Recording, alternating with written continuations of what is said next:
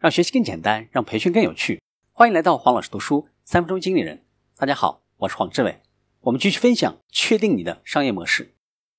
第十六种商业模式，定额制。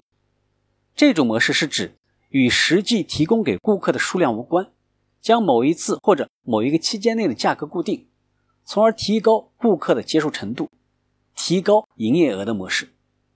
由于每个月收取固定金额的交易。报纸、杂志的订阅相类似，所以这种模式也叫做订阅模式。定额制的典型例子就是互联网接入服务。互联网接入服务一般都是定额提供的，与使用的时间和发送接收的数量无关，费用是每个月固定收取的。我们来看价值创造的过程：顾客只要购买一次，在每次使用的时候不会有价格的压力，而且由于服务是无限提供的。顾客在使用的时候感觉很自由，满足感大大提升了。由于使用的量不会超过已成交的价格，所以顾客可以放心使用。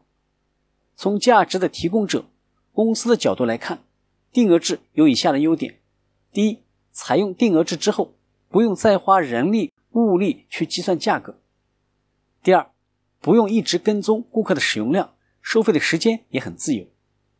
像通信和内容分发等行业，设备的费用是固定的，而且对内容的所有者来说，顾客使用的时间也基本上是平均分配的。因此，从整体上来看，费用较为固定，采用定额制的风险也比较小。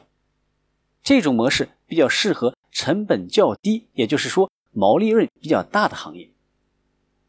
今天的分享就是这样，请关注黄老师读书，每周您都将收到我们推送的。王老师读书的文字版本，给我三分钟，还你一个精彩。我们下期见。